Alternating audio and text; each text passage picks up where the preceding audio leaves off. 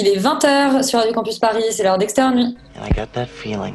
Mm, yeah, that familiar feeling that something rank is going down out there. Oui, non, non, vous vous trompez pas, il s'agit bien d'une apostrophe. hein.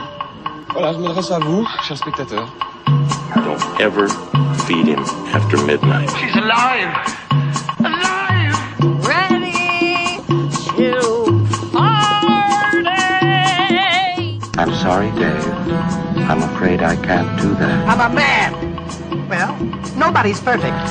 Qu'est-ce que c'est C'est? Pas quoi faire Les acteurs sont à l'aise dans leur personnage, l'équipe est bien soudée, les problèmes personnels ne comptent plus, le cinéma règne. Vers l'infini Cher auditeur, si tu savais tout ce qui t'attend ce soir. Des histoires d'amour secrètes, contrariées, passionnelles, majoritairement entre films et de tous les âges. Petit passage de relais entre les héroïnes nonagénaires du documentaire produit par Ryan Murphy au Secret Love, qui vivèrent leur amour caché près de 70 ans, et celle de la série Betty, la petite vingtaine, et qui affirment leur identité au grand jour et sur une planche de skate dans les rues de Brooklyn.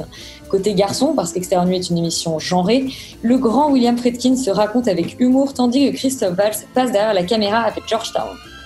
Alex Pigna, créateur de la série La Casa des Papel, franchit la ligne blanche dans la série éponyme. Sam Esmail offre une saison de inespérée à Homecoming et Marc Ruffalo nous fait voir double dans la première aventure télévisée de Derek sur France I Know This Much Is True. Extérieur Nuit, c'est parti et Yuri, c'est à toi que revient la lourde tâche euh, de nous parler des petites actus de la journée. C'est vrai, c'est... Et c'est une grande responsabilité puisqu'il se passe beaucoup de choses hein, dans le monde du cinéma en ce moment. Il y a énormément d'actualités, euh, notamment euh, l'Acide qui, qui a annoncé à faire à peu près comme Thierry Frémaux, à savoir un label Acide 2020 euh, avec une, euh, une projection des films en septembre au Luxor. Donc euh, l'Acide euh, revit puisqu'ils avaient annoncé qu'ils annulaient tout. Finalement, ils n'annulent pas, euh, pas tant que ça. Et euh, ils ne font qu'un report finalement de leur projection euh, en septembre comme ils ont déjà fait en fait les années précédentes euh, euh, des reprogrammations de leurs films après le festival de Cannes. Donc là, juste c'est l'étape canoise qui saute et les films se retrouveront directement à Paris en présence des équipes de films. Et euh, c'est une chouette nouvelle hein, de la, dont on se réjouit. Non, on se réjouit toujours de ce type de bonnes nouvelles. Par contre, on se réjouit un peu moins, se réjouit un peu moins euh, de la perte d'un scénariste, Yuri. C'est vrai, Jean-Loup Dabadi, euh, scénariste euh, mythique de Claude Sautet notamment, mais pas seulement puisqu'il a écrit énormément de choses. Donc il est mort il y a, il y a deux trois jours. Et c'est effectivement avec Michel Piccoli, un, un autre grand nom du cinéma des années 70 euh, qui s'en va. Et on est tous très tristes. Tu as une autre nouvelle, il me semble. Tout à fait, euh, à savoir les films qui ont été le plus streamés ces derniers mois en confinement. Euh, c'est une étude d'écran total et alors, aux surprises, euh, le film qui arrive en tête euh, est un film dont on n'a pas parlé euh, dans Extérieur Nuit, puisqu'il s'agit de... Alors, je vais essayer de pas écorcher le titre, même si c'est compliqué. Kogustaki Mutsize, un mélodrame euh, turc euh, dont, on, avait promis qu'on le regardait. Je me souviens, je me souviens de la première émission qu'on a faite en confinement. On avait fait la promesse. euh, Et on a salement baltringué, en tout cas, moi, c'est mon cas. Ouais, c'est vrai. Et on a, on a complètement euh, battu en retraite. On n'a pas du tout tenu euh, cette promesse que, que dis-je, ce, ce serment finalement euh, envers notre public si nombreux, de parler de ce, de ce film turc qui a l'air intriguant et qui est la grande surprise en fait de, ce, de, ce, de cette période. Après, nous avons fait notre travail puisque en deuxième position arrive La Plateforme et en troisième position arrive Tyler Rake, euh, donc deux films euh, Netflix euh, de grande qualité. En cinquième position, il y a Forte sur Amazon, ce qui est une belle surprise avec plus de 700 000 streams selon écran total. Et puis euh, Disney Plus qui tire quand même son épingle du jeu avec euh, le, Roi Lion et Vaiana euh, qui font d'excellents scores, qui sont un peu en, à la fin du, classement, donc en huitième et neuvième position, mais néanmoins une bonne bonne performance pour le back catalogue de Disney Plus. Et c'est tout pour euh, c'est tout pour tes news.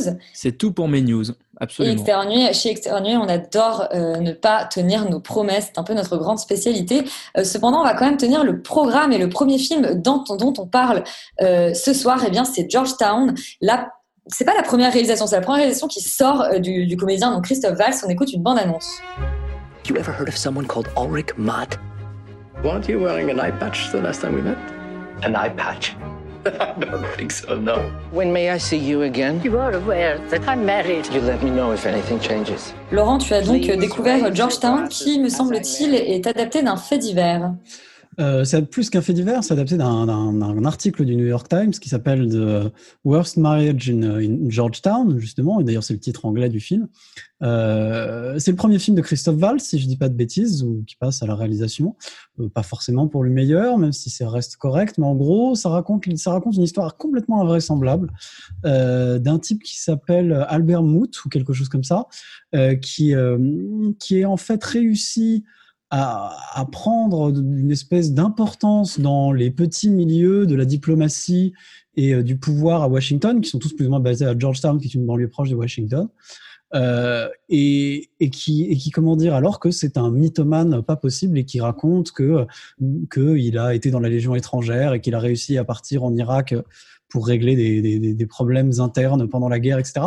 Enfin, c'est une espèce de voilà l'histoire d'un pipoteur qui a réussi à s'instituer euh, au sein euh, de cette communauté-là et vu à travers en fait le meurtre de sa femme parce que sa femme euh, est décédée, sa femme qui avait 40 ans de plus que lui en fait a été retrouvée morte chez eux et, et en fait voilà comment qui, est responsable de quoi et, et raconter un peu l'histoire de ce personnage à travers cette enquête policière.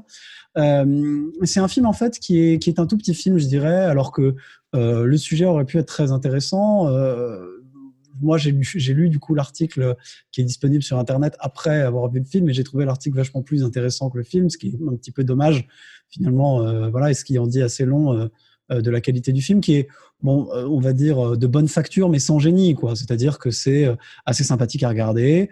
Euh, Christophe Val, c'est lui-même pas très bon dedans parce que je pense qu'il est pas très doué pour se diriger, euh, mais les autres acteurs s'en sortent assez bien, notamment Annette Bening qu'on voit pas si souvent malheureusement et qu'on aime bien.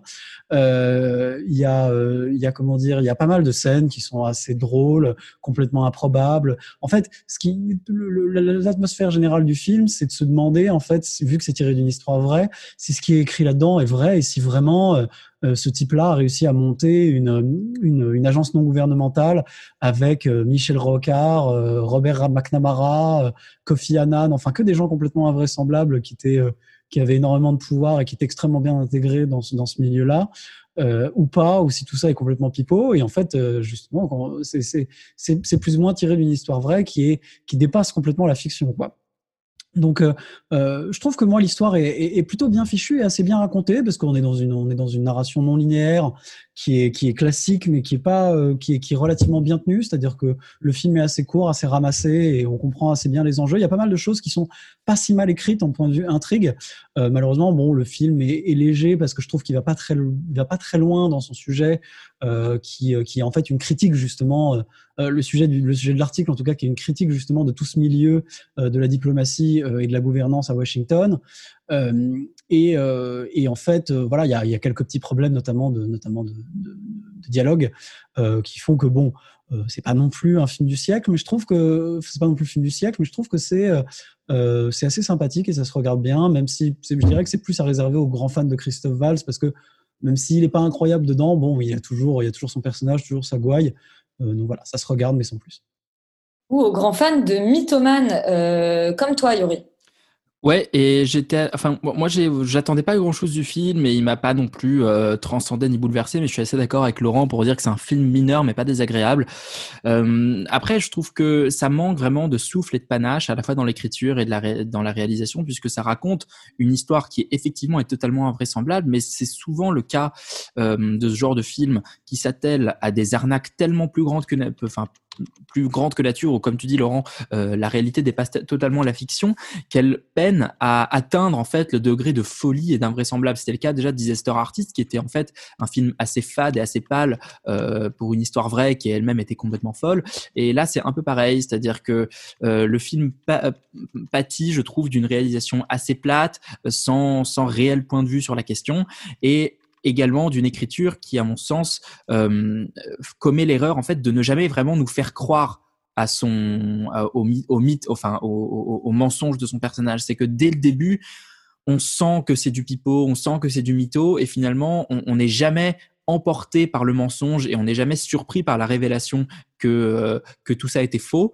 Euh, donc voilà, surtout qu'on voit de manière finalement assez intéressante la construction de ce personnage avec le personnage avec Vanessa Redgrave qui je trouvais excellente dans le rôle d'une sorte de vieille euh, vieille bourgeoise bien intégrée dans, dans, ces petits cercles diplomatiques et politiques et qui va essayer de manipuler ce, mari qui a 40 ans de moins qu'elle comme son jouet finalement et qui va créer aussi qui va co-créer en fait le monstre et ça je trouve que pour le coup en termes d'écriture euh, ça a un intérêt et c'est intéressant mais comme ça nous est montré, je trouve trop tôt dans le film, on, ne croit jamais, euh, on ne croit jamais au mensonge de, de, du personnage de Christophe Waltz, et ça ne et ça ne nous permet pas de réellement adhérer en fait à, toute cette folie. Euh, après, il y a quelques moments vraiment très intéressants avec euh, Annette Bening et, et, et, cette vieille dame qui est jouée, par Vanessa Redgrave, qui elle-même est complètement folle. Et je trouve que justement euh, cette cette relation-là, un peu toxique, complètement malsaine entre les deux, entre entre justement le personnage de Ulrich Mott et euh, et de Vanessa Redgrave, est très réussi. Enfin, c'est ce qu'il y a de plus réussi dans le film. Et pour le reste, euh, c'est malheureusement assez fadasse, assez oubliable et assez quelconque. Mais bon, ça se laisse quand même assez bien regarder et euh, c'est plutôt une bonne surprise en ce qui me concerne néanmoins parce que j'en attendais vraiment rien. Et finalement, le plus gros défaut euh, de ce film, Georgetown, c'est de ne pas avoir suffisamment cru euh, en son mytho. Euh, c'est toujours une, toujours une bonne nouvelle, je trouve, quand on encourage les gens à croire à des mythos. Félix Yuri et Laurent, vous, vous avez regardé un documentaire, donc Fredkin Uncut, du, de l'italien Francesco Zippel. C'est un film qui était présenté à Venise il y a deux ans, me semble-t-il. Bah, on écoute une bande-annonce, on en parle juste après. Let me make it very clear. Let me demystify all of the bullshit about filmmakers and film. Most of his films were quite notorious and legendary. The car chase in the French Connection. Euh, Félix, du coup, tu as regardé Fredkin Uncut, euh, donc du Fredkin, on peut rappeler, qui a réalisé, bah, entre autres, L'Exorciste. Euh, oui, L'Exorciste, Sorcerer, euh, French Connection euh, et autres. et puis récemment, d'ailleurs, Bug et Killer Joe. Voilà, euh, pour les plus jeunes d'entre vous. Euh, donc c'est un documentaire qui est réalisé par Francesco Zippel et qui a en fait en gros enfin, interviewé beaucoup beaucoup de réalisateurs, dont Wes Anderson, Tarantino, euh, Edgar Wright et, euh, et autres, euh, justement. Et Damien Chazelle, oui, tout à fait, à propos de, de William Friedkin. Euh, et, euh, et, en fait, évidemment, il, il, enfin, ils sont allés l'interviewer lui-même. Et ils l'ont suivi aussi un petit peu dans, dans ses déplacements quand il donnait des espèces de, de conférences euh, je sais, je sais plus, à l'Institut Lumière, je crois, ou ce genre de choses. Et du coup, en fait, au fur et à mesure du documentaire, on va en apprendre un petit peu plus sur euh, comment il a abordé la construction de ses films et comment justement il a quelque part un peu abordé son cinéma comment il s'est trouvé euh, justement à, faire du cinéma et, et, et c'est vrai qu'il y a énormément d'histoires qui sont assez intéressantes parce que bah au début c'était un gars qui n'était pas du tout intéressé là-dedans et qui finalement en fait euh, par l'intermédiaire du documentaire, s'est retrouvé à commencer à faire du cinéma. Et, et ça qui est assez fascinant, c'est de voir comment c'est en fait un réalisateur qui a toujours proposé des films de genre et des films de, avec des univers extrêmement marqués. Euh, et, et, qui justement toujours viennent questionner le bien, le mal, etc. Et en même temps, euh, com comment en fait il, il, a toujours eu un espèce d'emprunt euh, extrêmement euh, justement direct avec la réalité et, d'ailleurs c'est dit et c'est pour ça que l'exorciste a cartonné etc c'est qu'en fait c'est à chaque fois des films qui sont posés comme réalistes et puis d'un seul coup ça dégénère. Euh, et du coup c'est très intéressant de voir en fait vraiment cette espèce d'étude de filmographie euh, où il commence avec un espèce de cinéma vérité euh, justement parce que il, vient du documentaire et qu'il aime justement venir capter ces espèces d'instants réalistes etc pour finalement de plus en plus glisser au fur et à mesure de sa filmographie vers quelque chose de beaucoup plus théâtral avec notamment ces deux derniers films Bug et, euh, et Killer Joe qui sont adaptations de pièces de théâtre pour finalement maintenant mettre en scène lui-même des, des, pièces de théâtre, des opéras, ce genre de choses. Donc c'est un, personnage qui est assez fascinant et pour le coup c'est un vrai personnage et c'est presque naturel en fait de voir euh, euh, un, film sur lui parce que bah il, est extrêmement expressif, il a une vraie vision extrêmement marquée, il se il se considère pas du tout comme un artiste par exemple et il pense que lui euh, il fait juste des films mais après bon si les gens interprète ses films et, et justement élève ses, ses films au rang d'art très bien mais lui c'est pas du tout son but. Enfin c'est une vision qui est assez euh, intéressante et assez saine en fait je trouve. Euh, et, et, et, je pense que c'est un documentaire qui est super pour rentrer justement dans la filmographie de Friedkin et découvrir le bonhomme et, euh, et avoir envie de regarder ses films. Euh, et, pour les gens qui le connaissent un peu déjà justement je pense que c'est très intéressant de, de, voilà de, de, regarder ce documentaire pour mieux le cerner pour mieux le comprendre et un peu mieux comprendre en fait les tenants et aboutissants de, de, de, de son cinéma et de comment en fait il a profondément marqué les années 70 et tout ce qui a découlé derrière, et comment lui-même a évolué au sein de, au sein de sa filmographie. Laurent, alors toi, tu étais déjà vieux dans les années 70, donc tu connais euh, Friedkin sur le, sur le bout des doigts. Bah, écoute, je je c'est moi qui l'ai formé. Non, euh, plus sérieusement, euh, plus sérieusement, en fait, euh, je connais très mal euh, William Friedkin, figure-toi. Euh, je crois que j'ai, je crois que j'ai seulement vu L'Exorciste. Et je dirais très simplement que la vision de ce documentaire me donne envie de voir le reste, ce qui est quand même déjà une très bonne nouvelle. Euh, moi, je trouve que le documentaire est extrêmement réussi. Euh, il arrive à, à, faire intervenir plein de gens sans jamais qu'on soit complètement paumé. Euh, il arrive à bien remettre, euh, en gros, une espèce de, d'histoire et de narration sur euh, ce personnage de Friedkin et, et, de, et, de, comment il réalise ses films et pourquoi et de son évolution en tant que, en tant que réalisateur, en tant qu'artiste, euh, tout en, tout en voilà, prenant des exemples très précis dans ses films et de ce qu'il fait, etc. C'est à la fois euh, j'ai trouvé ça à la fois, on va dire, euh, érudit, didactique. Je, pense que c'est un, excellent documentaire en fait, de, ce point de vue-là. Et, euh, et, en effet, il y a des passages absolument incroyables. Il y a des, et ce type-là, et ce type-là, Friedkin a, fait des choses complètement dingues. De, en effet, des films, des films, des films d'horreur, des films fantastiques qui sont des références mondiales, euh, et, euh, et, en même temps euh, des documentaires complètement invraisemblables. Cette espèce d'entretien avec Fritz Lang, où Fritz Lang a 88 ans, il porte un cache-œil, euh, il commence à expliquer qu'il déteste tous ces films allemands, Metropolis et le maudit. Et. Enfin, il y a, des choses complètement incroyables dans ce documentaire, et ça donne très envie d'en savoir plus sur sur sur William Friedkin. Donc euh, donc non, moi je, et plein d'anecdotes extrêmement croustillantes et de personnages incroyables qui qui qui font partie euh, qui, qui, qui font partie de toute cette histoire. Euh, c'est hautement recommandable pour tous les gens qui n'aiment ne serait-ce qu'un temps soit peu le cinéma. Donc oui oui, il faut y aller. C'est le cas de Yuri, il aime un tant soit peu le cinéma.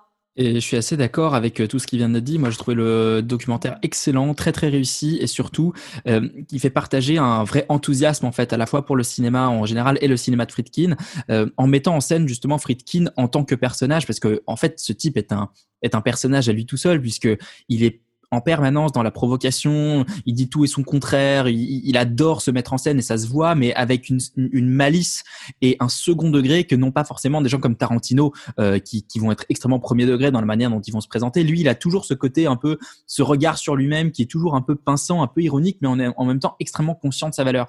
Et ça m'a un peu fait penser à ce que disait Charlie sur le documentaire des Beastie Boys qu'on a vu il y a, il y a quelques semaines où justement il disait que euh, on n'était pas vraiment conscient de l'impact qu'avait euh, qu'avait ce groupe là euh, dans la musique euh, autour de nous. Sans vraiment les connaître on les connaissait. Et c'est à peu près l'effet que ça m'a fait avec Friedkin. C'est-à-dire que moi je connais quelques-uns de ses films mais pas tous. Mais le, documentaire montre vraiment très bien comment dans ces années 70 il a vraiment marqué esthétiquement formellement toute une génération de gens qui vont faire des films après. Et ce que j'ai trouvé assez intéressant c'est que il nous montre en fait Friedkin comme étant un peu le pendant autodidacte et prolo de la clique euh, Francis Ford Coppola, Spielberg, Scorsese, en fait de toute cette clique qui a été à l'école de cinéma, euh, qui est très érudite et qui qui va faire des films euh, de sachant quelque part, de savant. Et le le et, et Friedkin qui est un peu le mec qui arrive, euh, voilà, qui qui fait son qui fait sa place avec un petit documentaire indépendant euh, et qui pourtant va faire des films euh, totalement fous et totalement extraordinaires, euh, tout en ayant un, toujours toujours ce rapport là totalement assez désinhibé, assez assez frontal et assez provocateur euh, pour se faire sa place. Et de ce point de vue-là, je trouve que c'est vraiment assez fascinant de voir comment il, met le, documentaire met en relation tous ces films et nous explique des, anecdotes de tournage tout en tout en montrant en fait l'impact, l'influence et la pertinence euh, qu'ont eu ces films euh, à son époque et encore aujourd'hui. Parce que en fait les films de Friedkin sont sont des films qui, euh, qui se qui tiennent extrêmement bien le temps et même l'exorciste qui est repassé récemment à la télévision finalement se, se regarde se regarde je pense différemment que quand il est sorti au cinéma, mais toujours avec énormément de, curiosité et d'intérêt et de, enfin moi pour le coup c'est un film pour lequel j'ai beaucoup beaucoup d'admiration et de respect dans la manière dont il est construit, dont il est foutu. Et euh, voilà, non vraiment excellent documentaire, excellent film et il est visible gratos sur le site d'Arte. Alors euh, aucune raison de ne pas le voir. Et puis excellent réalisateur que c'est euh, William William Friedkin. On vous encourage aussi à découvrir absolument toute sa filmographie. Alors, Roman et moi, on a eu un peu moins de chance que vous. Euh, nous, on a découvert Si tu savais de Alice Wu, The Half of It en anglais. Ok, et maintenant on applaudit bien fort Ellie Chou Ellie Chou Chou Chou Alors, Roman, tu as regardé The Half of It sur Netflix. Oui, et toi, tu sais comme c'est nul, du coup. Euh, oh oui. Donc, euh, si tu savais, ça raconte l'histoire de, de Ellie, une lycéenne euh, intello, en gros, et différente des autres, qui euh, se fait de l'argent de poche en rédigeant les disserts de ses camarades de classe, et qui, pour en gros, va, pour se faire plus d'argent, va se mettre à écrire des lettres d'amour euh, de, de, de, Paul pour une fille dont j'ai complètement oublié le prénom, tant elle est inexistante dans le film. et il s'avère que Ellie va... Aster. Elle s'appelle Aster. Merci. Euh, voilà. Et, et, Ellie en fait va tomber amoureuse de Aster, donc euh, en même temps qu'elle écrit euh, ses lettres pour un autre garçon.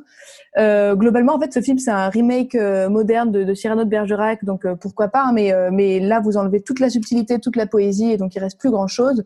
Surtout que s'attaquer à une réécriture d'Edmond Rostand, c'est un peu comme reprendre Bohemian Rhapsody au ukulélé, c'est juste irrespectueux. Et là, en plus, le, scénario en fait passe à côté de tout ce qui aurait pu avoir un intérêt dans, le film et il fait plein de trous partout sans jamais creuser au profondeur, en profondeur ce qui aurait pu être intéressant. Donc on a des personnages qui sont lisses, qui sont super prévisibles, des thèmes, qui auraient pu être euh, complexes mais en fait qu'on a peur d'aborder parce qu'il faut quand même que ça plaise à tout le monde. Qu'on nous parle de deuil, de déracinement, mais on laisse tout ça de côté parce que c'est pas très intéressant finalement, apparemment. Donc euh, le scénario fait que des mauvais choix. Et aussi, en fait, je trouve le, film pas seulement nul, euh, ce qui m'aurait déjà euh, je sais pas plus convenu. Là, je le trouve profondément juste euh, énervant euh, parce que euh, les auteurs cachent leur médiocrité sous le prétexte de faire une rom-com LGBTQ et ils s'appuient que là-dessus en se disant que c'est moderne et que ça suffit à faire un bon film, sauf que ça donne précisément le contraire. On a l'impression en fait que il y a aucun effort qui a été fourni, que ce soit à la mise en scène ou en écriture, pour donner à cette histoire queer la qualité et toute l'émotion qu'elle mérite. Et, euh, et, donc voilà, en plus de reprendre Cyrano, euh, comme c'est pas assez audacieux, le film est régulièrement interrompu de cartons avec des citations de Camus, de Sartre, des références à Chaplin, à Wim Wenders, enfin voilà. Donc Breaking News, c'est pas en foutant des, des, des, des, références de génie que le film devient génial, il devient juste prétentieux et complètement chiant. Euh, donc voilà. Et puis un dernier petit coup de gueule, pardon pour la route, si vous, je vous ai pas euh, convaincu euh, à passer votre chemin, c'est que euh, si tu savais a aussi envie de proposer une nouvelle version du féminisme qui est de, de montrer que les femmes sont brillantes et très intelligentes, donc certes, mais par contre les mecs sont cons comme leurs pieds ou narcissiques. mais vous inquiétez pas, ils sont gentils, donc pas de panique. Sauf que rabaisser des personnages masculins pour donner du pouvoir aux personnages féminins, c'est complètement misogyne. Donc je vous demande, chers auditeurs, ou même je vous supplie de ne pas aller voir ce film et lire Sartre euh, si c'est votre cas, ou de revoir Portrait de la jeune fille en feu, ça fera du bien à tout le monde. J'aime bien comme tu arrives à caser portrait de la jeune fille en feu. Je fais des placements de produits, oui. Chronique.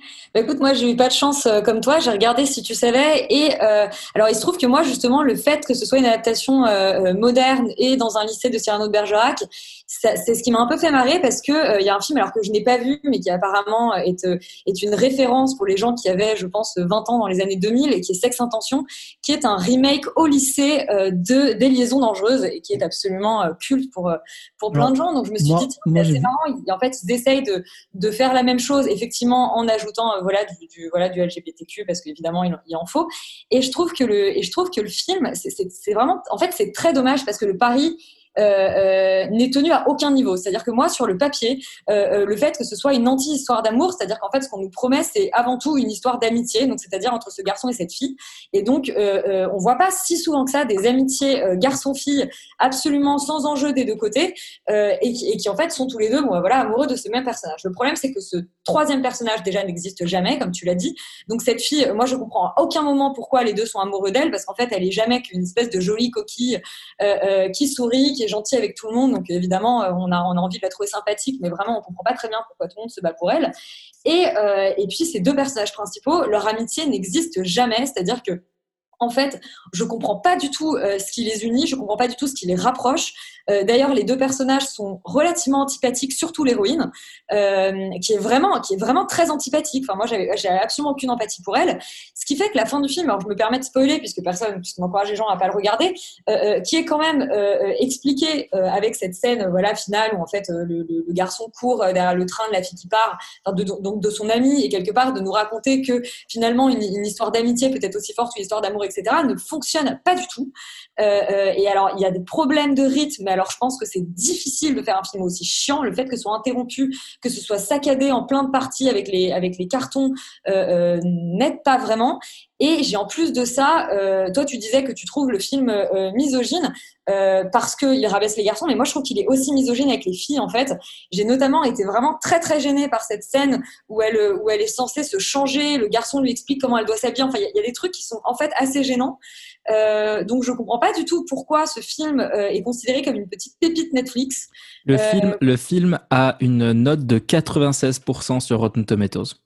Eh bah oui, eh bah écoutez, moi j'ai passé mon samedi soir euh, de la semaine dernière devant euh, et je l'ai fortement regretté. Je l'ai regardé avec une de mes amies en plus. Je fais comme Charlie, je dis que je l'ai regardé, qui est probablement la spectatrice la plus bonne spectatrice du monde et elle s'est endormie tous les quarts d'heure. Donc vraiment, on vous déconseille absolument euh, si tu savais d'Alice Wu.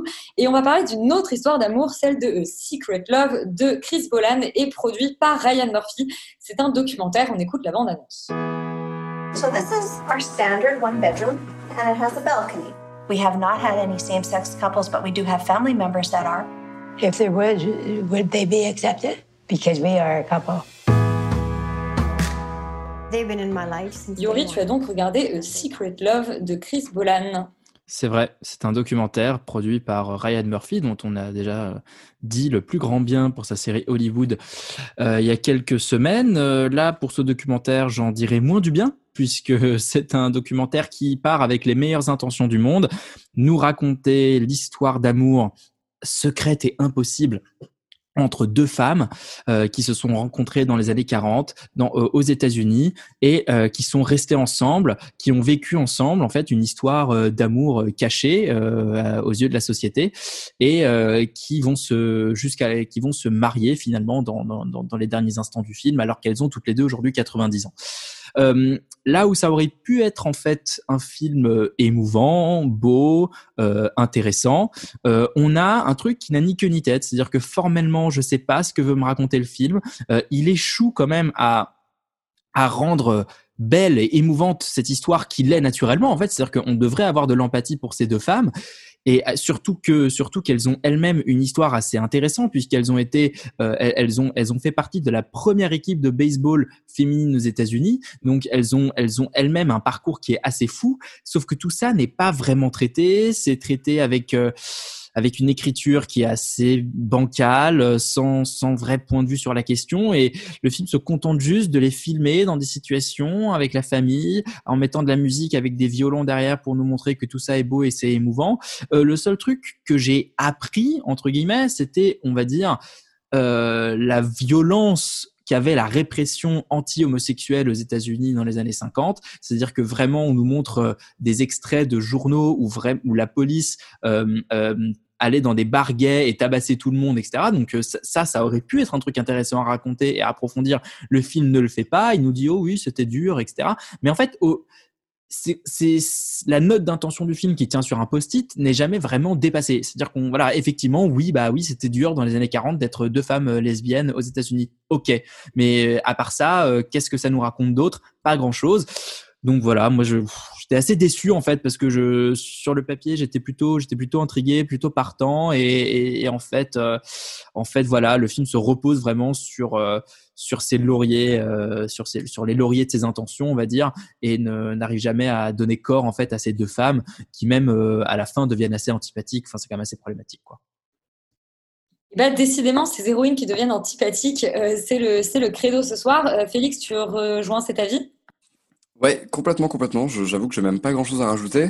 Euh, c'est vrai qu'en fait, ce qui est, ce qui est assez embêtant, je trouve, c'est que cette espèce de promesse de base de vie secrète, cachée, etc., euh, est, pas du tout vraiment exploitée et, pas du tout explorée. En fait, c'est beaucoup plus un espèce de film sur la vieillesse. Ce qui est très bizarre parce que normalement on a quand même signé pour voir justement un documentaire sur un amour lesbien un peu impossible et caché. Et en fait finalement on se retrouve avec quelque chose d'assez testamentaire de ces deux, vieilles femmes qui vont qui vont bientôt mourir en fait. Et du coup c'est assez, assez particulier de se de se rendre compte à quel point euh, en fait on a l'impression que le réalisateur veut nous raconter genre 10 histoires en même temps et n'arrive pas à se focaliser sur une et encore moins se focaliser sur la bonne. Parce que justement effectivement c'est des femmes qui ont eu des, vies complètement dingues avec euh, voilà euh, euh, cette équipe de baseball, etc., etc. Et pourtant, en fait, on va venir balancer cette espèce d'information comme ça, un petit peu euh, nous expliquer pourquoi c'était un truc de fou que justement euh, il y ait cette espèce d'équipe de baseball féminine, etc., etc. Mais en fait, finalement, tout ça ne fait jamais vraiment avancer, je trouve, nos personnages.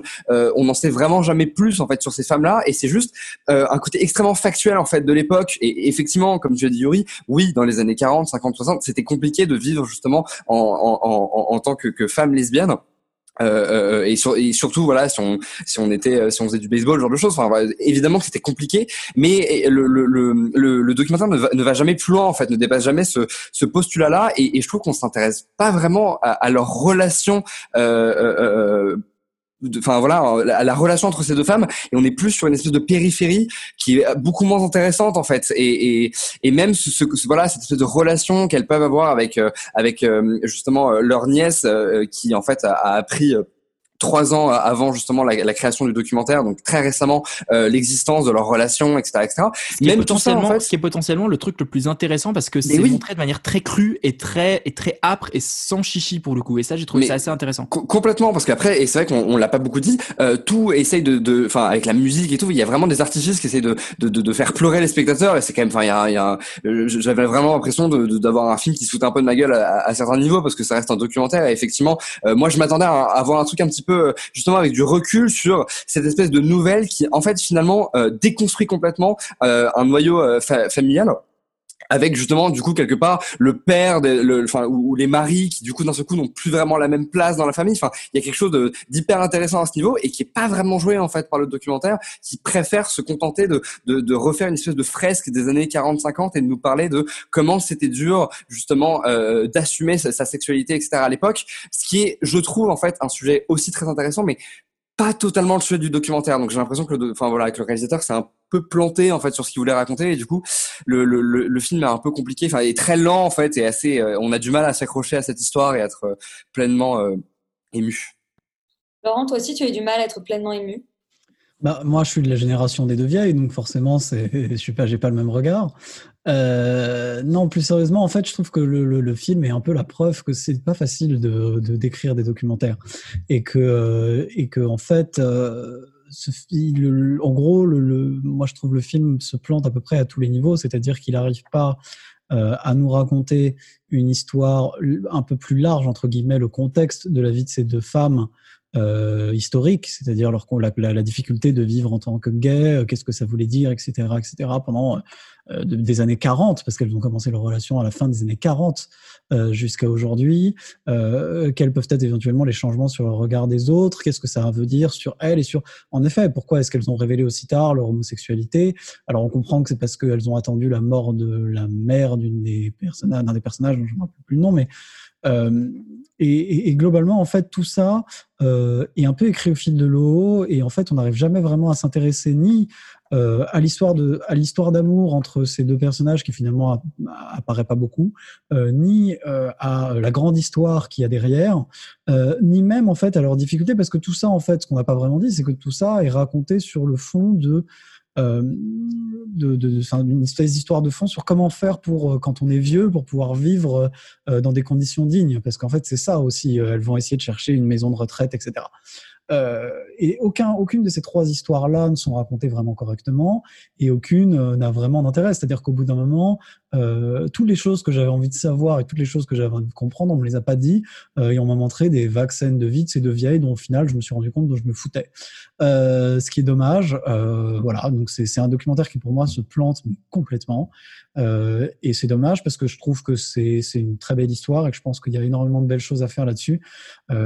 Et voilà, c'est complètement loupé, quoi. C'est un, gros échec. Donc non, ne regardez pas, ne regardez pas ce film, euh, même s'il pourrait paraître attrayant.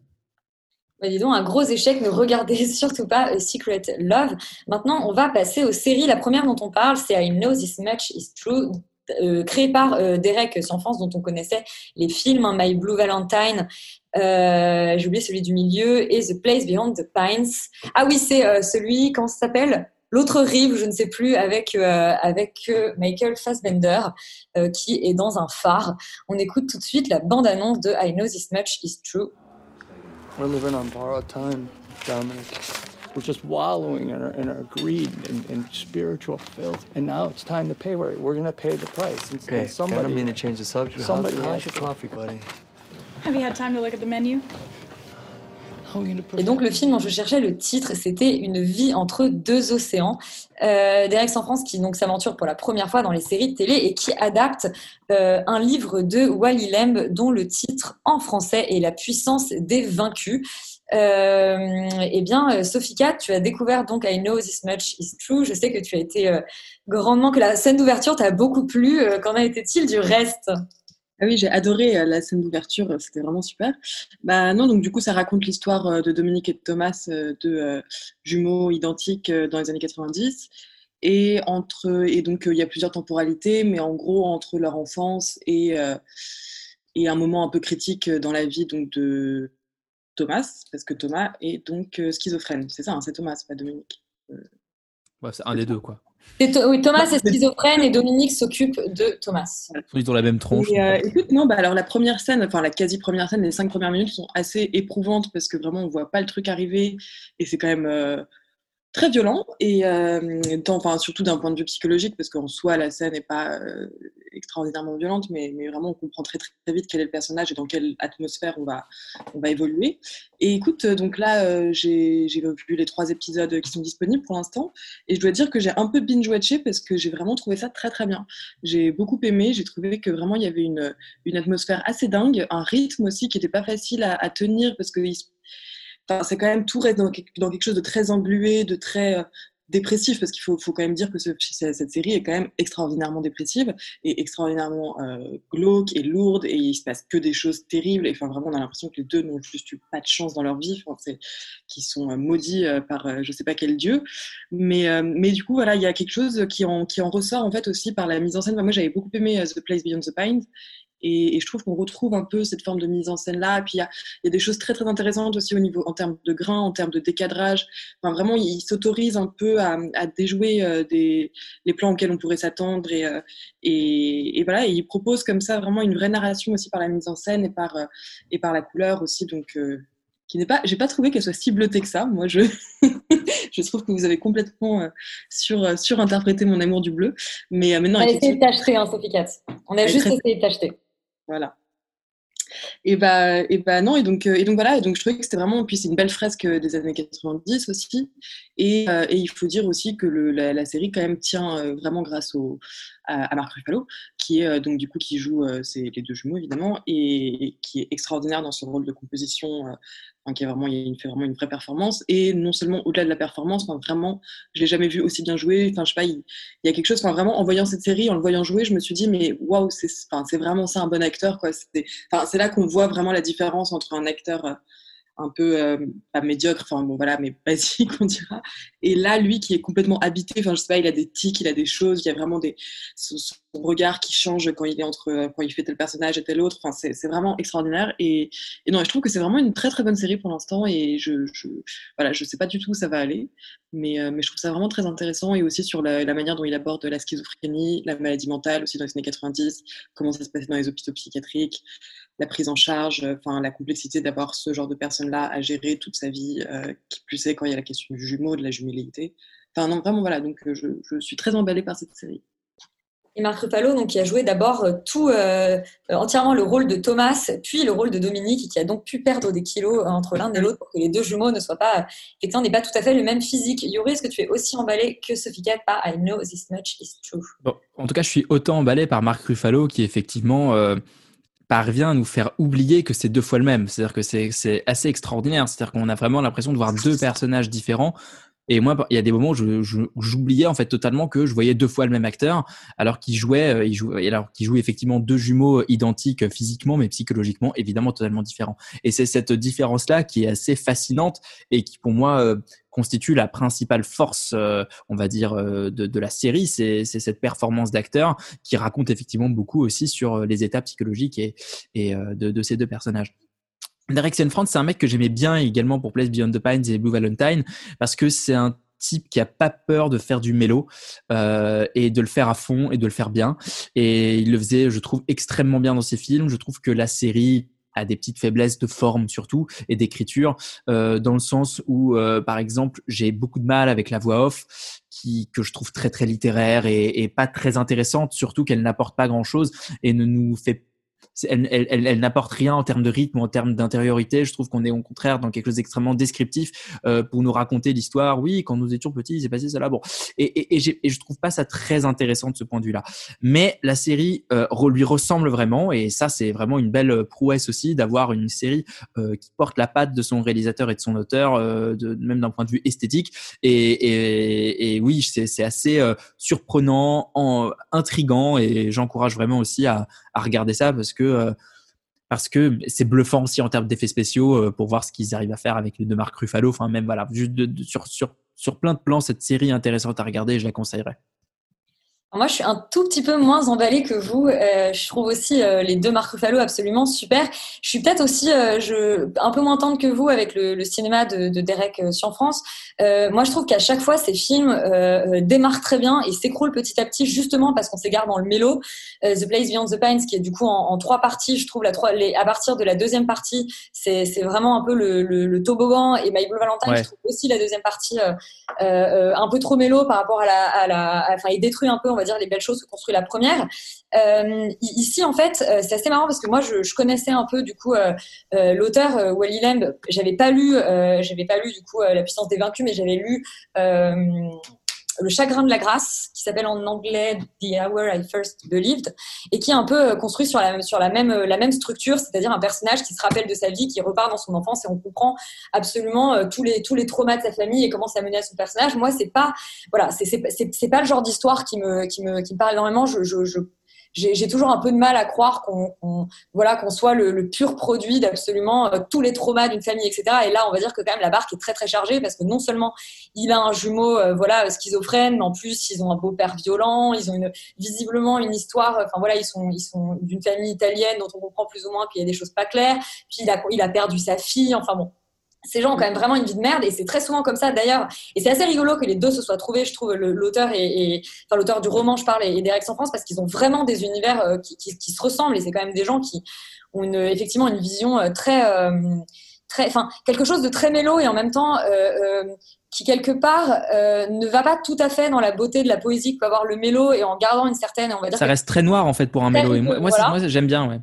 Euh, euh, eh bien, si tu aimes bien. Mais je, je déteste pas complètement. Je, je trouve simplement que la série, en fait, fonctionne par moments, euh, qu'elle fonctionne justement quand on garde quelque chose, on va dire, de très proche du réel. Je trouve effectivement que le traitement de la schizophrénie et de, et de ce frère vraiment qui est, qui est chargé, qui se dit, mais toute ma vie, je vais porter à, à bout de bras ce mec qui me ressemble, mais qui est complètement fou. Et et il y a un truc vraiment assez terrible à ce niveau-là. Je trouve que c'est bien tenu.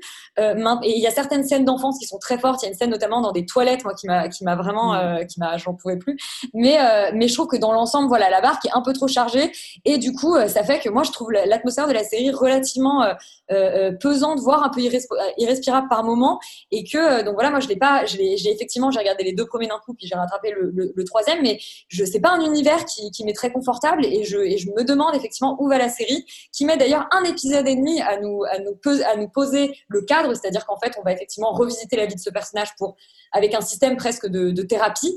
Maintenant, voilà, je suis curieuse parce que aussi, donc c'est-à-dire c'est un peu contradictoire, mais parce que elle prend ce temps d'installation, parce qu'on ne sait pas vraiment où elle va et que donc il y a forcément quelque chose d'un peu, euh, d'un peu intrigant là-dedans. Tu voulais dire quelque chose, Sophie Oui, parce qu'en fait, justement, par rapport à ça, en fait, euh, et par rapport à, à la question de la voix off, euh, je me disais, enfin, je me demandais si, vu que quand même tout, enfin, tout commence plus ou moins dans le premier épisode avec la question du, euh, du manuscrit qui a été retrouvé, qu'il faut qu'il faut qu'il soit traduit, etc., et que donc du coup c'est déjà en soi une forme de voix off un peu qui va accompagner comme ça. En tout cas, on a cette voix off là en tant que spectateur de savoir que il y a cette voix quelque part qui doit encore nous arriver et j'imagine que ça va peut-être être une des choses euh, avec laquelle va se conclure la série. Et, comme ça, du coup, je trouve que le fait qu'il y ait cette voix off de Dominique qui reprenne en fait d'une certaine manière la voix du grand-père, je trouve ça pas inintéressant. Enfin, je trouve qu'il y a un jeu sur euh, la narration et la narration qu'on se fait à soi-même de son histoire qui est plutôt euh, qui est plutôt bien foutu. Et moi, du coup, la, voix off me, me, me, plaît beaucoup. Bon, moi, je suis, voilà, je suis un tout petit peu moins emballée que vous. Je trouve que ça marche euh, seulement par moment. Mais mine de rien, effectivement, si ça tient en tout cas le cap tenu par ces trois épisodes, ça va peut-être être justement l'œuvre la plus aboutie de Derek sans France. En tout cas, c'est plutôt, on va dire que c'est plutôt croissant en termes de qualité que l'inverse. Euh, donc voilà. Et puis vous, vous êtes très emballé par I Know This Much Is True, euh, qui est dispo sur OCS. Euh, emballé, très emballé, vous l'êtes par la nouvelle création de Alex Pina, à qui on doit la Casa des Papels, White Lines. Euh, c'est dispo sur Netflix et on écoute la bande-annonce. Just give me an hour, guys. I can get you the drugs and the money. Fucking hell. Oh, fuck off. Sorry. Donc, euh, Yuri, tu es parti à Ibiza en compagnie d'Alex Pina pour découvrir White Lines. Ouais, j'en suis pas encore tout à fait revenu, euh, puisque gueule la, de bois. ouais, la série commence par la découverte d'un corps euh, dans le désert. Il pleut pour la première fois depuis 20 ans et OMG, on trouve un corps qui a disparu et, et la sœur de ce monsieur euh, qui est anglaise et qui est évidemment traumatisée par cette mort, euh, euh, enfin cette disparition précoce de son frère, va vouloir mener l'enquête et retourner à Ibiza pour retrouver les traces euh, de ceux qui l'ont connu là-bas. Alors évidemment, tout le monde a vieilli, tout le monde a, tout le monde a un peu des secrets cachés, etc. Euh, c'est plus ou moins tout ce que j'ai compris parce que je dois dire que je n'ai pas compris Euh, le scénario étant tellement confus, la réalisation tellement tape à l'œil, le jeu des acteurs tellement outrancier et tellement euh, euh, affreux euh, que j'ai, mon cerveau a vraiment eu du mal à rattacher les morceaux. Euh, c'est un peu une prouesse, je trouve, pour Alex Pina d'avoir réussi à faire un truc encore plus con que la Casa des Papels, puisque vraiment là, on est on est dans quelque chose de, de qui, qui qui, qui n'a ni queue ni tête. Euh, en, la Casa des Papels essayait de s'atteler à un genre et de le réinventer euh, de manière un peu, euh, on va dire, euh, espagnol beauf. Là, euh, il y a même pas de genre derrière, quoi. C'est juste euh, Ibiza. Il y a tout ce côté que je trouve totalement niais et un peu dépassé de la trance, la trance commune par la musique électronique qui nous dépasse et, et, et c'est un nouveau style de vie dans la danse, etc. En prenant de la drogue, gna gna gna. Enfin, c'est vraiment complètement débile. Tout ça n'a pas beaucoup d'intérêt. C'est euh, horriblement mal joué. C'est-à-dire que je sais pas où ils sont allés trouver ces acteurs euh, anglais euh, qui ont un, un accent de Manchester plus prononcé que les frères Gallagher de Oasis. Et euh, c'est quand même une, une, une prouesse que de faire ça. Et il, y en a un qui ressemble un peu à Jonathan Cohen en surpoids et l'autre à, à, à, euh, Sarah Forestier anorexique. Donc euh, il y, a, y a vraiment des, une sorte de, de panoplie d'acteurs euh, pas très bons, pas très beaux. tout est laid. Enfin bon, je, et et surtout, surtout, surtout, je n'ai rien compris. Mais ça a eu cet effet hypnotique un peu étrange que j'ai voulu voir la suite quand même. Donc ça, c'est un peu dérangeant dans le sens où j'étais complètement conscient de regarder de la merde, mais euh, mais j'avais envie de voir la suite et ça, je, je me suis quand même arrêté au bout du troisième épisode parce que mon cerveau allait euh, fondre sous, sous l'effet de cette euh, étrange drogue. Mais euh, bon, bah, on en déduit que tu aimes la mère de Yuri Rebeko puisque tu ne t'arrêtes pas. Euh, Charlie, est-ce que ton cerveau a fondu? Est-ce que euh, tu as pris trop de drogue, tout simplement? Oui, oui, euh, mon cerveau a fondu. Et pour le meilleur, je pense que cette série, c'est du génie. Euh, je lui mets 1000 tases sur 20.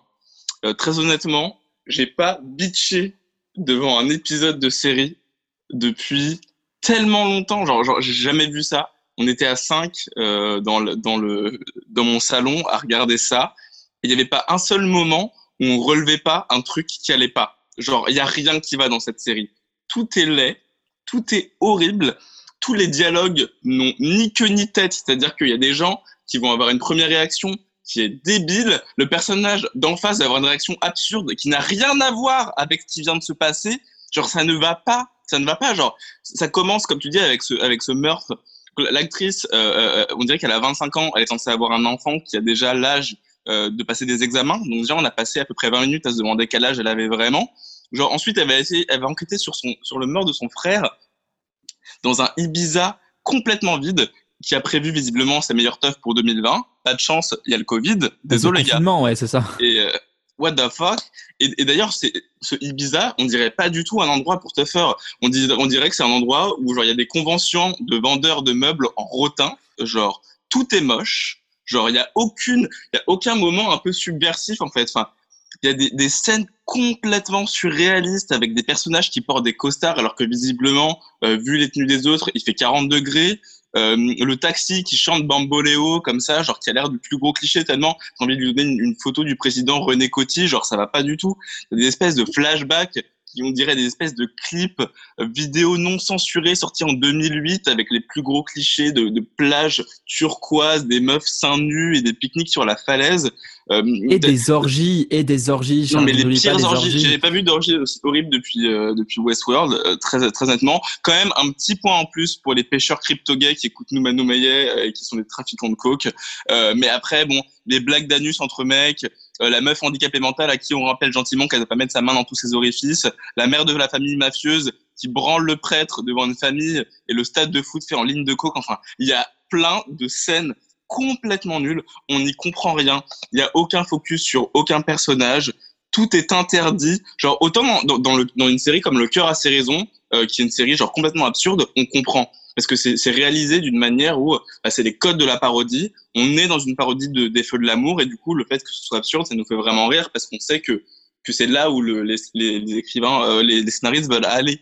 Là, vraiment, il y a, y a pas du tout de frontière entre le, entre ce qui est volontaire et ce qui est une blague ratée. Du coup, ça en est fait un espèce de nanar parfait si vous voulez passer une soirée avec des potes euh, à boire euh, beaucoup trop d'alcool et à regarder un truc complètement débile et à bitcher dessus. Genre, c'est une autre expérience. Moi, je suis pas du tout un fan de, de la télé-réalité, les anges, tout ça. C'est ça, c'est encore un autre niveau. Euh, je pense que c'est du génie. J'avais jamais vu ça avant. On est dans un truc. euh, c'est même plus du méta à ce niveau-là. Il faudrait inventer une nouvelle catégorie, un nouveau mot pour décrire ce genre de série. C'est c'est de la merde en fait. C'est voilà. De la merde, mais visiblement, vous aimez beaucoup ça. En tout cas, Alex Pina euh, a pris beaucoup trop de drogue. Et puis, on va quand même bah, rappeler à nos auditeurs que. Mais même pas, même pas les bonnes. Il faut qu'il change de dealer, Alex. Des- S'il avait vraiment pris de la drogue, il n'aurait pas fait une série comme ça. Voilà. Si vous voulez vraiment regarder une série avec des gens qui se droguent, enfin plutôt un film d'ailleurs avec des gens qui se droguent et qui est trop cool, il faut regarder Human Traffic qui parle de la scène, euh, la scène club euh, du Pays de Galles dans les années 90. Et c'est un peu un pendant stylé de euh, Trainspotting et ça déchire. Voilà. Eh ben, on vous conseille de regarder ça plutôt que White Line. Euh, Charlie, toi, tu as quand même passé un peu de bon temps cette semaine puisque tu as regardé la saison 2 euh, de Homecoming, la série créée donc, par Sam Esmail à qui on devait Mr. Robot. Et on ne pensait pas vraiment qu'il y aurait de saison 2 à Homecoming parce que l'histoire était terminée. Et pourtant, on écoute la bande-annonce.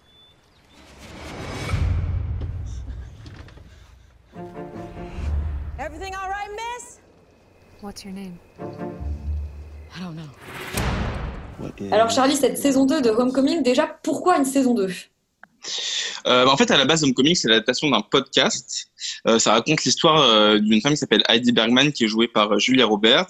Et c'est une espèce de, de thriller Hitchcockien, comme ça, qui relate euh, des relations euh, de psy avec des vétérans. En fait, elle est là pour les aider à, à se réadapter à la vie civile. Et en fait, elle est toujours en bras de fer euh, avec euh, avec eux et, avec son supérieur Colin, qui est un mec complètement arriviste et tyrannique. Et en gros, la série se concentre sur sa relation un peu ambiguë avec un des soldats qui s'appelle Walter Cruz, qui est le patient le plus prometteur de l'expérience. Et en gros, au fur et à mesure, spoiler, euh, enfin alerte divulgachi, parce qu'on est quand même en France, euh, elle se rend compte qu'elle n'est pas là pour finalement traiter euh, les soldats les aider à se remettre du PTSD, mais à nettoyer leur mémoire de tout souvenir de la guerre et euh, pour qu'on puisse les renvoyer à la guerre en fait. Parce que cette, cette thérapie euh, va de pair avec euh, une espèce de baie rouge qu'on met dans les dans leur nourriture. Et donc il y a une dose à respecter comme ça chaque semaine pour effacer leur leur, leur mémoire. Et c'est des doses qui sont extrêmement euh, extrêmement euh, rigoureuses. Donc dès qu'on modifie un peu le truc, ça peut partir en cacahuète. Et euh, finalement, euh, quand elle s'en rend compte, Heidi décide de saboter le projet euh, face, à, face à une telle horreur, et elle sacrifie un an de la vie de Walter ainsi que sa propre mémoire. Et, euh, et la, la, série ensuite euh, nous montre le moment où elle va réussir à, à, à le retrouver. Donc il y a une espèce de, de, fin assez jolie comme ça, un peu à la Eternal Sunshine. Et, euh, et en fait, la nouvelle saison n'est plus réalisée par Sam Esmail, mais par euh, Kyle Patrick Alvarez et euh, exit Julia Roberts, même si la série reprend presque immédiatement après la fin de la première saison. Cette fois-ci, euh, on se concentre sur une Janelle Monet complètement amnésique, dont on suit les pérégrinations. On retrouve aussi Audrey Temple, qui était la discrète secrétaire du groupe Geist, qui est devenu le, le nouveau boss de, de Colin. Et c'était un personnage assez glaçant dans la scène post-générique de la saison 1 parce qu'on l'avait toujours vu comme une petite créature faible et que là, tout de suite, elle devenait une espèce de, de, de super puissance au sein de l'entreprise. Et euh, bien sûr, bah, on suit toujours les aventures de, de Walter Cruz, donc le fameux euh, soldat euh, prometteur, dont de nouveaux souvenirs a été déclenché par sa rencontre avec avec Heidi. donc ces trois personnages sont vraiment au centre de la saison. et contrairement à la saison 1 qui était pleine de mystères, de zones d'ombre, de malaise, là on est beaucoup plus dans une espèce de complot d'entreprise qui des fois va être presque comique en fait, on voit vraiment dans les entrailles de l'entreprise, euh, dans l'entreprise Guest. Alors moi, je m'attendais à beaucoup plus de mystères, un peu à la, un peu à la Lost ou un truc comme ça. Et euh, finalement, la série se moque parfois presque d'elle-même en pointant du doigt les facilités de la saison 1, notamment toutes ces musiques comme ça, euh, un petit peu dramatiques, alors que les situations étaient totalement euh, normales. Il y a vraiment une mise en lumière de l'absurdité du monde de l'entreprise et de ses secrets. Et en fait, les personnages qui étaient vraiment dans l'ombre, ultra terrifiants dans la saison 1, sont complètement démystifiés dans, dans, dans la saison 2. Et ça, je trouve ça super intéressant euh, parce que ça pose vraiment la question du point de vue. Euh, c'est-à-dire que euh, on dirait vraiment euh, deux faces d'une pièce complètement différente en fonction du réalisateur. Et, je, trouve vraiment intéressant la façon dont Kyle Patrick Alvarez se réapproprie complètement l'imaginaire de la, saison 1. Et, la saison 2 joue vachement comme ça avec ce qu'on croit de la saison 1. Euh, ce qui est fascinant aussi, c'est que finalement, cette saison, on suit les méchants de la saison 1 et qu'on a autant envie qu'ils arrivent à leur fin qu'ils échouent, en fait. Euh, et, euh, et, du coup, la, la, fin de la saison 2, ce qui est bien, c'est que je trouve rend vraiment euh, justice à la saison 1 d'une manière aussi drôle que triste. finalement, ce qui est un peu dommage dans, cette série, c'est que le personnage principal, qui est censé être incarné par Janelle Monet, il sert un peu à rien. On ne sait pas vraiment grand-chose sur elle, on comprend pas cette chose qui peut nous attacher à elle, et elle est là que pour nous relier au personnage de Audrey et Walter qu'il y avait dans la saison d'avant. Donc on a un peu l'impression qu'elle est là pour faire un, coup de com, plus que pour exister dans la série, quoi. C'est un peu con. Mais sinon, je vous recommande, si vous avez aimé la saison 1, en tout cas, je vous recommande grandement cette, euh, cette saison 2. Eh ben écoutez, dans ce cas-là, on vous recommande de 2, en tout cas de découvrir la saison 1 de Homecoming. La dernière série dont on parle ce soir, c'est Betty. Euh, et ben on va écouter une bande-annonce. On est avec des jeunes filles à Brooklyn et elles font du skate.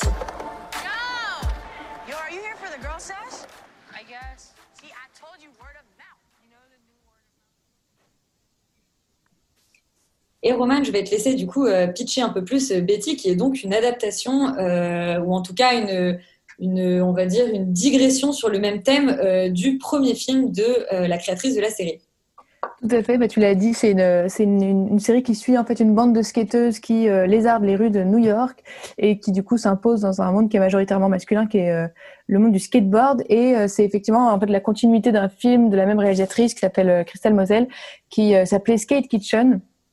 Et en fait, il y a exactement les mêmes actrices et les mêmes personnages, même si elles n'ont pas exactement les mêmes intrigues que dans le film. Euh, moi, j'ai trouvé que c'était vraiment une, pépite, cette série qui, va à merveille avec euh, le déconfinement, parce que c'est une série qui parle justement de, liberté, de mouvement, d'équilibre et surtout euh, d'amitié. Euh, C'est-à-dire tout ce qu'on a hâte de redécouvrir progressivement euh, euh, là en ce moment. Et en attendant, on regarde ces jeunes filles euh, le faire à notre place et déambuler dans les, dans les rues de New York. Et ça fait beaucoup de bien. Il euh, faut savoir que vous n'avez absolument pas besoin de voir le film pour comprendre la série. Euh, le, le, la seule chose qui peut être différente, c'est que vous allez avoir euh, beaucoup de plaisir à retrouver ces personnages, puisqu'on a le personnage de Camille qui skate mieux que personne et qui essaie de, de, de s'intégrer dans une bande de, dans un groupe de mecs. On a Kurt qui est toujours aussi intrépide et cool euh, un le personnage Bear qui s'occupe de filmer euh, tout le reste, enfin tout le groupe de, de, des potes en fait, et, et, qui doit cacher à sa famille et sa sexualité et sa passion pour le skate. Donc euh, beaucoup de personnages qui sont super intéressants. Et euh, ce que je trouve particulièrement réussi, c'est que sous son aspect chronique euh, et, et, feel good, euh, la série aborde plein de choses en profondeur, mais toujours dans la légèreté et avec un souci de réalisme et d'inclusion qui font beaucoup de bien. Je pense notamment à euh, une jeune fille qui en fait va accuser le copain d'un des personnages féminins de l'avoir agressé sexuellement. Et il y a tout un débat autour de, cette parole là euh, dans cette période actuelle donc de MeToo etc euh, qui est super intéressante parce que nous spectateurs et le personnage féminin donc qui s'appelle Janey ne sait plus qui croire ou quoi croire. Donc c'est très intéressant. Et la mise en scène arrive à, donner une ambiance qui est, qui est juste qui est vraiment très très agréable. Euh, c'est toujours, euh, en fait, on a toujours le groupe qui est filmé vraiment comme une comme une meute qui, qui doit dompter la ville et en même temps chaque personnage féminin a vraiment sa place Euh, et, et, et, la série féministe là-dedans, en fait, c'est que c'est pas juste une bande de filles qui skatent, c'est c'est juste euh, une série aussi sur euh, sur des filles qui qui ont vraiment une personnalité, qui sont complexes, qui sont hautes en couleurs, contrairement au film dont on a parlé tout à l'heure avec Elisabeth, si tu savais. là, les personnages féminins existent complètement et, et ça suffit. On a vraiment dans leur point de vue. Et donc, euh, Roman, tu nous euh, recommandes absolument Betty, qui qu'on peut découvrir sur OCS. C'est seulement 6 épisodes de 20 minutes. Euh, Extérieur Nuit, c'est fini pour cette semaine. Donc, surtout, euh, on, on, se retrouve la semaine prochaine.